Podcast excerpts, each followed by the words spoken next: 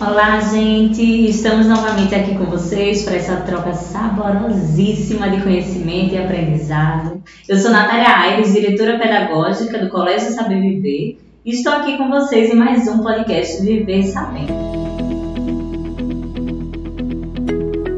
E no episódio de hoje eu tenho o prazer de bater um papo com a coordenadora pedagógica Juliana Siqueira. Oi, Nath, tudo bom? Oi, pessoal, prazer estar aqui com vocês novamente minha parceira de bancada, a Lena Noite. Oi, pessoal, tudo bom? Então, Ju é formada pela UFPE, trabalhou cinco anos com pesquisas científicas sobre gestão escolar em escolas públicas e privadas, fez mestrado também na Federal e na linha de políticas educacionais e gestão escolar. É isso, Ju? Com foco na formação cidadã dos estudantes e suas concepções de justiça e democracia. Ju atua como coordenadora pedagógica aqui no Saber Viver e já está nessa área aí há quatro anos. Tudo certo? A Lena tem um currículo super extenso também.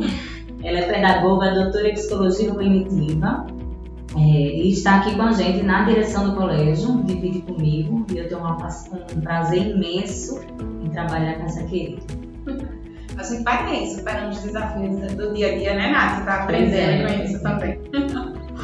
Espero que vocês curtam bastante. A gente tem umas perguntas que são bem interessantes e certeza que vocês vão aprender junto com a gente. Mas a grande pergunta desse momento é: qual a diferença de uma escola tradicional para uma escola socio-interacionista? E para isso, como eu te falei, trouxe algumas sugestões, algumas questões para que a gente possa discutir e que possa esclarecer a você, nosso ouvinte. Vamos nessa, meninas? Vamos lá. Então, vocês poderiam explicar para a gente de forma simples, olha que não sei que, sei que não é tão fácil, é, mas de uma forma simples e diretiva explicar para a gente qual é a diferença entre essas tendências pedagógicas. É, tá, então vou começar, viu, Ju? É, eu acho assim, quando a gente olha para a escola, a gente precisa entender qual é o objetivo da escola, né? E, e, a gente pode olhar a escola de muitas formas, e isso é o que vai entender como é que a escola se posiciona em relação à tendência, né? Aqui no Saber Viver, a gente tem uma compreensão de que a gente é parte da mudança do mundo. Isso é fruto da concepção pedagógica que a gente tem, porque a gente entende que a escola é parte da mudança da sociedade. Né? A sociedade constrói a escola, mas a escola é um espaço de repensar a sociedade. O que, que não é justo o suficiente, o que, que não é igualitário o suficiente. E é nessa compreensão que uma escola socio-interacionista está mais próxima. Uma escola tradicional, né, que se, se assume como uma proposta tradicional, ela não está preocupada na transformação da sociedade ela está muito preocupada com, com, a construção do saber, né, com a, o rigor acadêmico, né, o rigor do conhecimento e essa preparação individual para o trabalho.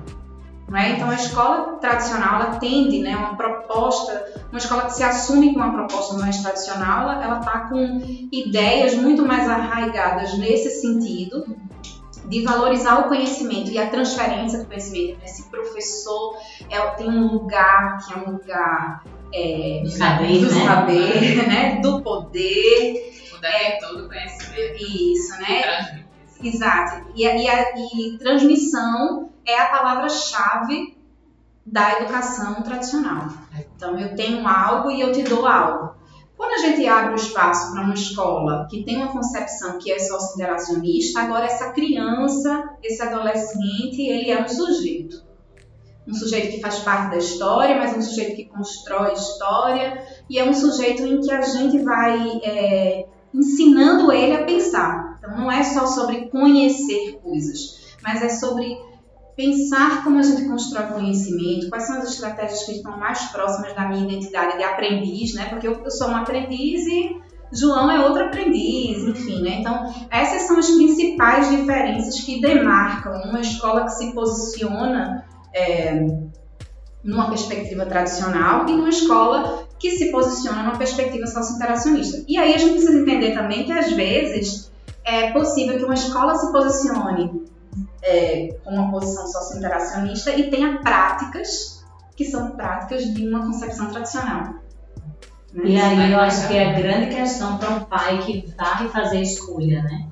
É, que precisa escolher qual escola colocar seu filho. É quando ele faz a grande pergunta para vocês, coordenadores, para nós, diretores. Né? E, e, eu acho que o interessante é que a gente possa esclarecer é, que os pais nos perguntam, mas qual é a melhor? Qual é a melhor proposta? Existe a melhor proposta ou não? Pois é, e aí sobre proposta, a proposta vai falar da nossa identidade, né? Daquilo que nós somos e do que nós escolhemos ser. Então, partindo do que a Lena falou, é, a nossa proposta é embasada em algumas teorias que dizem respeito a concepções de ensino e de aprendizagem que acreditam que a escola pode modificar a sociedade, contribuir para isso.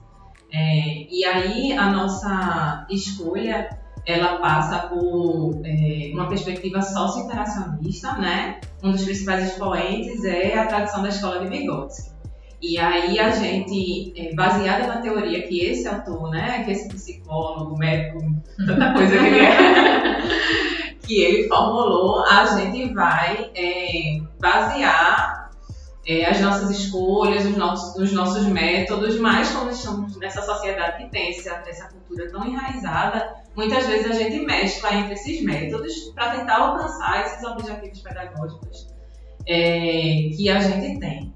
Então, o conhecimento é, para esse autor, ele só vai ser compreendido, aprendido pelo aluno quando ele interage com esse conhecimento, interage com o outro, interage com o colega, interage com o professor. Então, esse processo de interação social é que vai ser o chão né, dessa proposta. Então, em cima disso, o professor vai trabalhar com a mediação e a construção dessa aprendizagem com o aluno, né, a partir do que o aluno já tem também, porque o aluno não é esse ser vazio, né? O Sim. aluno que está ali só para receber a, aquilo que é transmitido, né? É, então, diferente disso, o aluno ele tem algo, o aluno sabe de algo, o aluno tem uma história. A gente, na educação infantil, sempre fala para as pessoas que chegam que cada criança que entra aqui no colégio precisa passar por um processo de sondagem. E aí os pais ficam sem entender, mas como assim? Uma criança de dois anos vai fazer prova? Não, não é isso. A nossa sondagem é para conhecer um pouco da história de vida daquele sujeito em formação cidadã que tem dois anos. E aí, a partir disso, é, e do que ele vai trazer, e de como ele fala, e da história de vida dele, a gente vai é, trazendo o novo, que é esse conhecimento acumulado pela humanidade. Então, a professora vai trazer o novo, vai apresentar esse novo, a criança vai interagir com ele, tocar, sentir, observar, é, interagir com o outro, e nessa perspectiva cabem outros métodos. E a gente prefere os métodos que são mais ativos, porque tem a ver com interação. Né? Então, nossas escolhas metodológicas vão sempre versar para metodologias de ensino mais ativas. O que não quer dizer que a gente não tenha prova, que a gente tenha livro, a gente tem também. que a gente tem que atender a uma demanda social. Mas a gente vai preferir que a criança tenha o primeiro contato, as primeiras aprendizagens a partir de metodologias ativas. É, eu acho que quando um pai pergunta assim pra gente, né, que é uma pergunta comum, é uma, uma, uma, uma pergunta clichê, vamos dizer assim, qual é o método da escola, né? Eu acho que a pergunta principal que a gente deve, que deve permear essa discussão é assim: no que, que você acredita que seu filho é? Você acredita que seu filho é um ser passivo ou um ser ativo? Ele é ativo, né? Geralmente a gente acredita que a família, que a criança é um ser ativo. Com você, anos, então. você acredita que seu filho uh, deve ter um posicionamento, deve tomar decisões, deve fazer escolhas? Então, se você acredita nisso, você acredita que ele é um ser ativo e a gente precisa ensinar ele a fazer, é, tomar decisões, fazer escolhas e tudo mais. Quando a, a gente entende isso, que o, o, pai, quando ele procura uma escola para entender o método, ele quer saber o que é melhor para a criança dele, né? Então, o melhor tem a ver com o que ele pensa sobre a criança e o futuro da criança. E o futuro dessa criança tem relação com o que eu espero que ela seja quando ela cresça.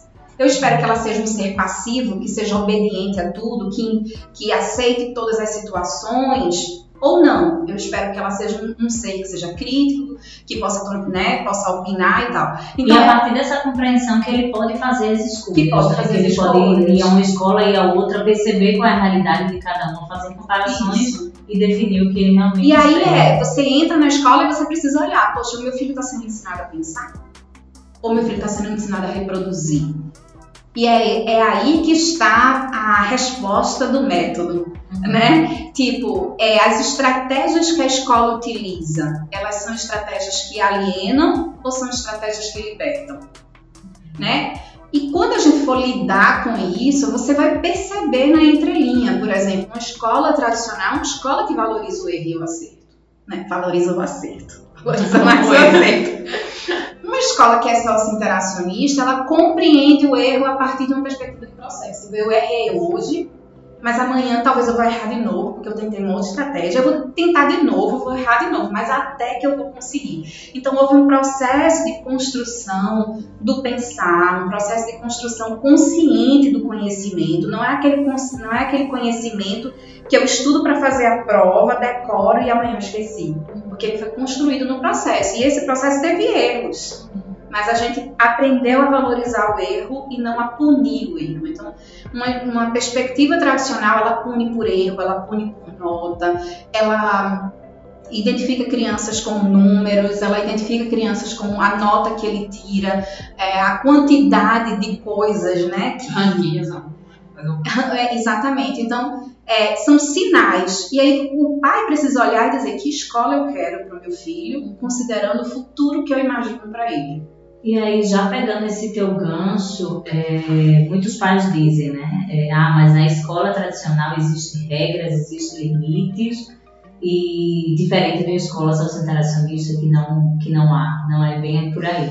Então, eu queria que vocês pudessem explicar, né, que se, se realmente, é, como é que vocês veem isso, como é que a gente pode desconstruir essa imagem é, e explicar para esse ouvinte é, como é que a gente entende, né? O que é realmente, o que está, o que embasa as regras e limites de uma escola tradicional ou sociointeracionista.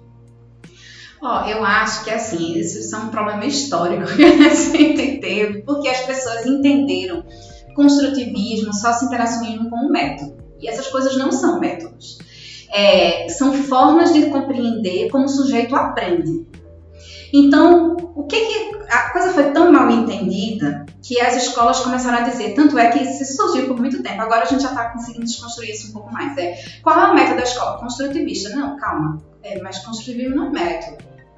É, e aí foi uma leitura errônea do conceito de construtivismo que não tinha nada a ver sobre o que fazer mas sobre como o sujeito aprende. Ele aprende por um processo de esquemas, ele tem um esquema, ele assimila, ele acomoda uma nova formação, informação, ele reestrutura todo o processo cognitivo dele e assim ele vai é, crescendo no processo de aprendizagem. Então, aprender, ele, é, o construtivismo, numa perspectiva piagetiana, explicar o processo de aprendizagem. É, então, o que eu vejo é que o, o grande problema está aí é a gente achar que essas coisas são métodos. Aí para, parecia que na escola que tinha uma compreensão de fazer com que o aluno entendesse, respeitasse o processo de aprendizagem, ele podia fazer o que ele queria, mas não é bem assim. Então, numa perspectiva vigotskiana, existe, existe um mediador. Esse mediador faz perguntas inteligentes. Porque é a pergunta que leva essa criança de um lado para o outro lado do conhecimento.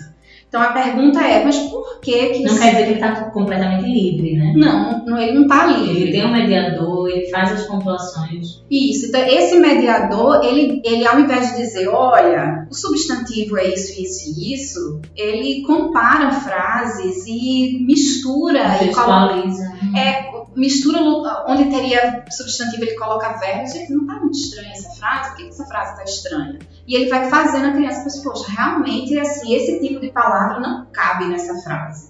É, então ele não está liberto, ele, ele, ele vai continuar aprendendo verbo, ele vai continuar aprendendo substantivo. Mas a estratégia que leva ele a aprender a isso não é a estratégia de repetição. Uhum. Então, na verdade, uma escola tradicional ela aprisiona tanto que esse sujeito do pensar não emerge. Né? Então a liberdade não está, é, isso não tem relação com o processo de aprender, né? Então é, essa coisa da escola tradicional, uma escola firme, disciplinada, né? Uhum. Tem uma outra forma de dizer isso, é uma escola em que os alunos estão condicionados a fazer coisas que eles não pensam por que eles fazem. E toda instituição tem suas regras, né? Assim como cada sala de aula tem suas regras.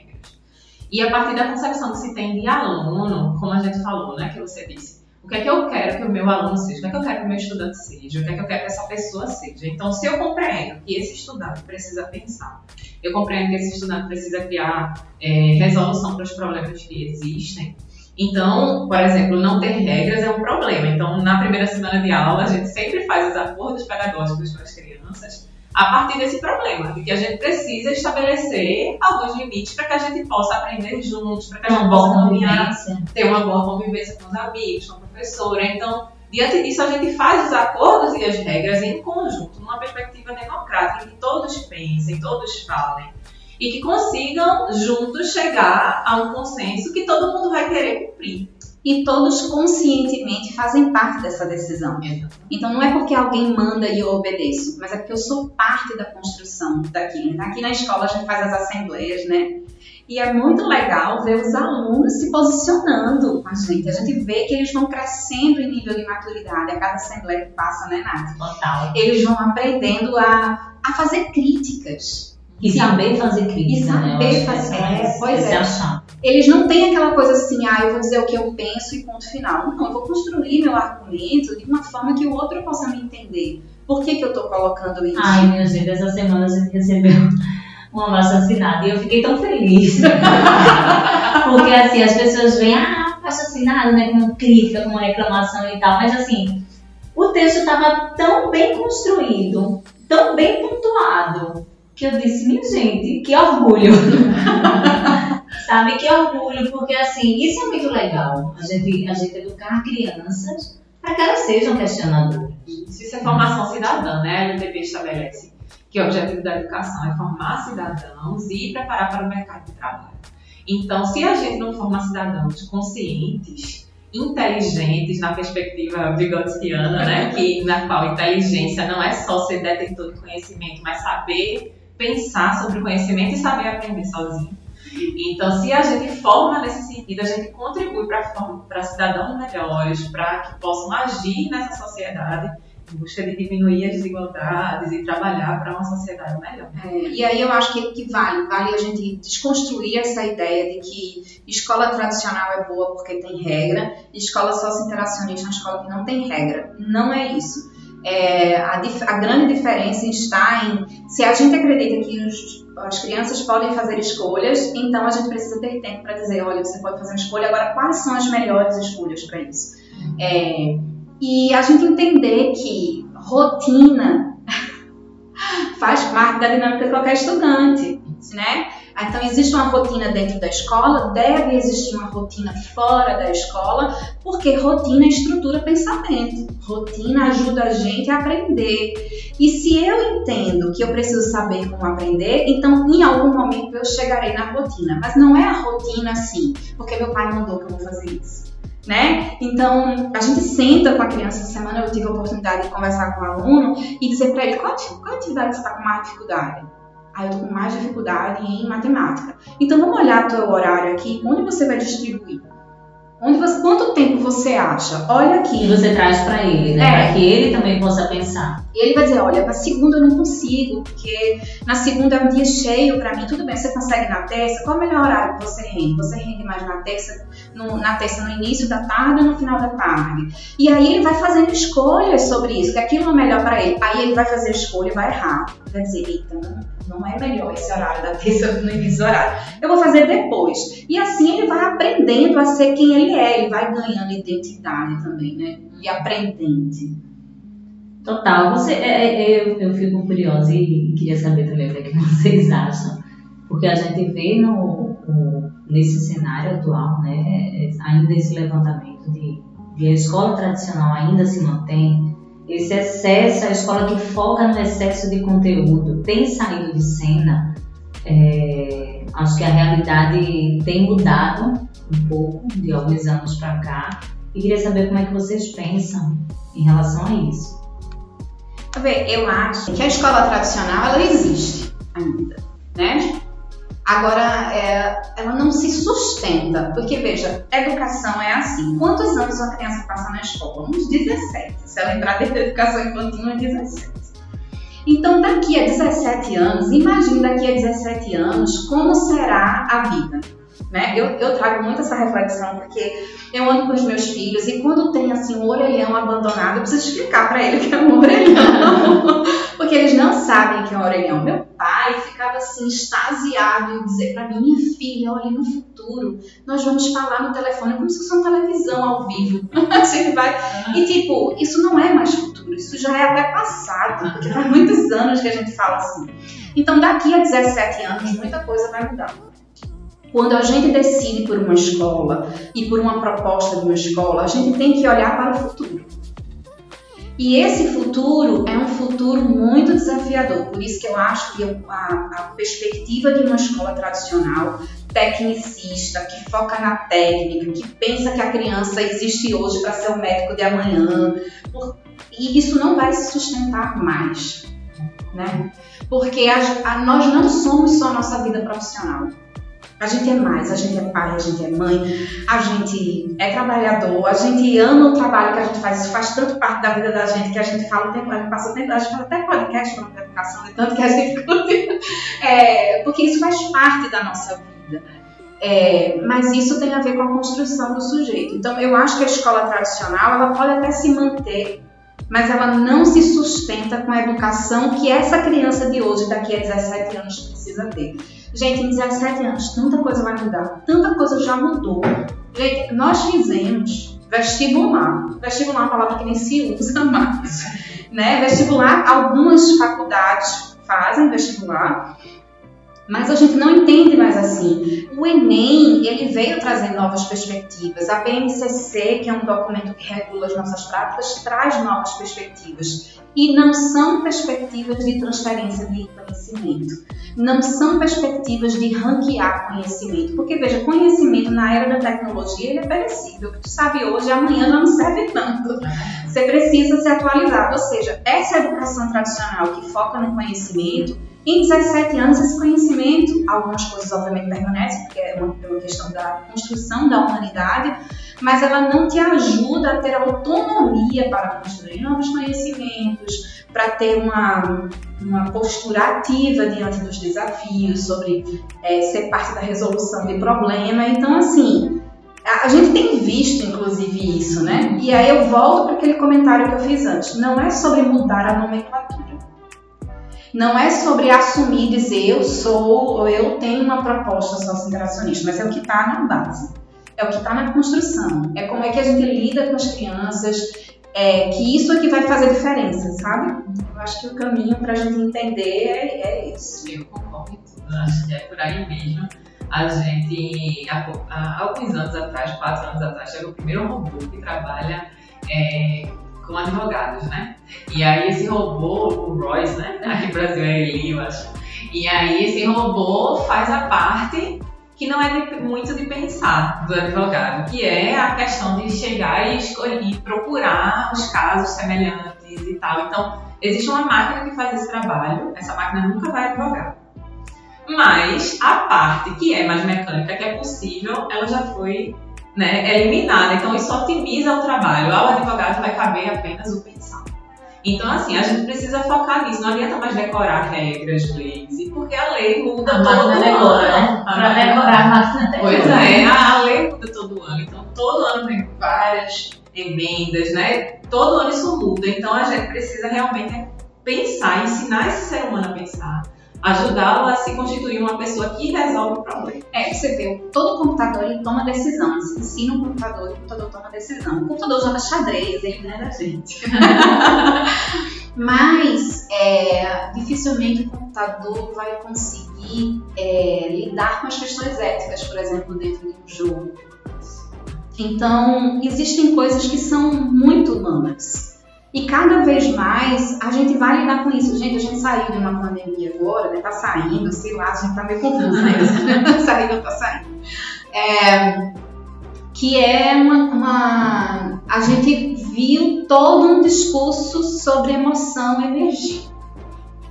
E a gente cada vez menos vai se distanciar disso. Por quê? Porque ele nos obrigou a olhar para a nossa identidade, para as nossas limitações é, e eu, eu tenho escutado muitos podcasts assim, todo mundo fala, porque nas próximas pandemias, eu digo, gente, nas próximas. Não já deu, não. Meu Deus do céu! E eles falam sobre isso, assim, sobre a gente vai ter sempre que lidar com novos desafios. Então, essa é a educação que a gente precisa. Porque amanhã, se surgir uma outra pandemia, a gente já tem algumas estratégias hoje para lidar muito melhor com isso, né? Então, eu, eu, eu vejo que a gente, a gente precisa entender a educação sobre um outro olhar.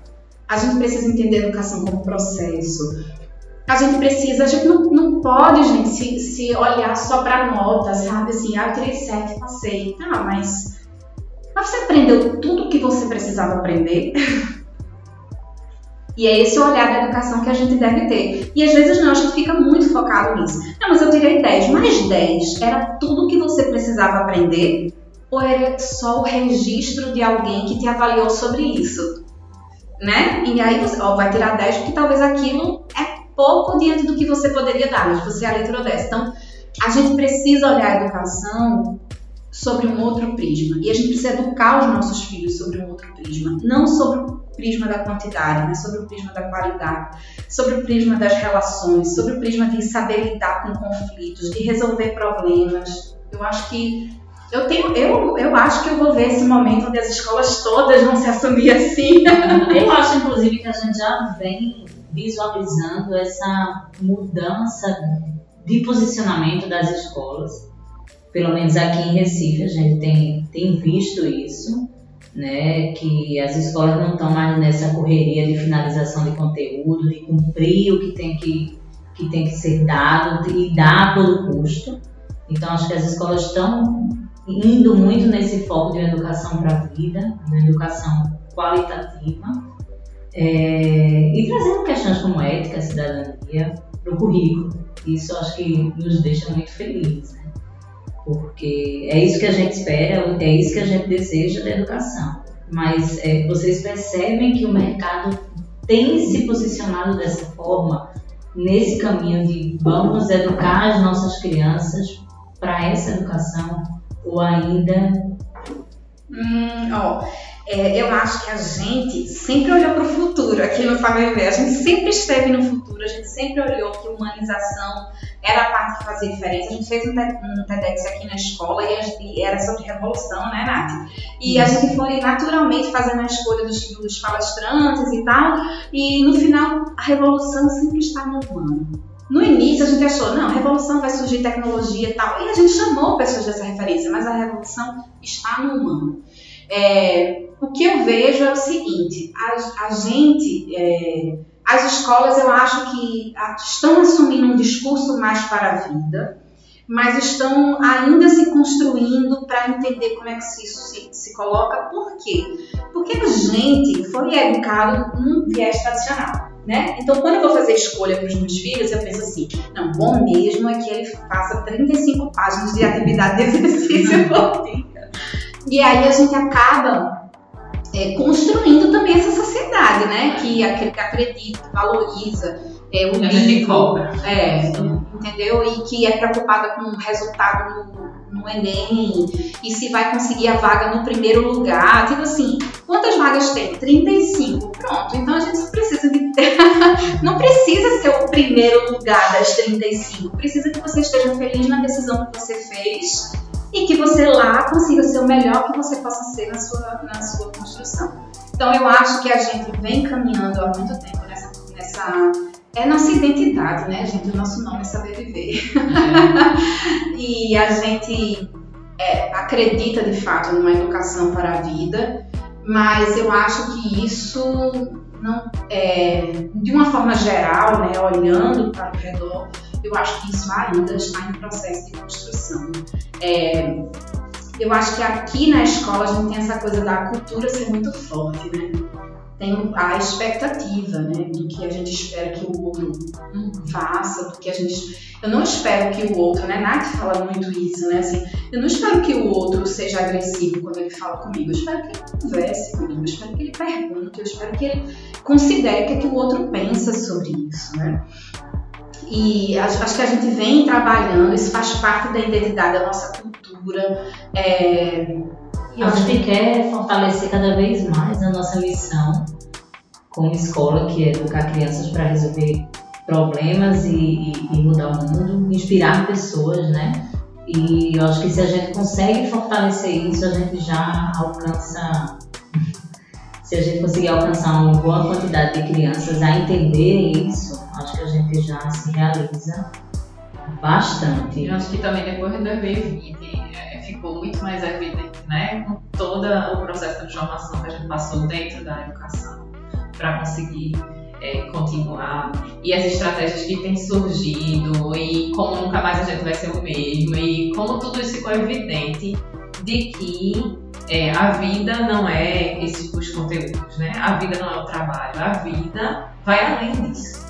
E a vida tem que ser boa, a vida tem que ser saudável, a gente tem saúde vital, né? Tem que ter saúde física, é, tem que ter é. tempo para cuidar, né? E por causa disso, não dá para focar apenas em conteúdos, em é preciso pensar para além, né? E na educação infantil a gente sabe muito, porque as famílias, muitas vezes, quando as crianças são do meio de ano, ficam desesperadas, querem que a criança fique na turma posterior, mas ele no meio do ano.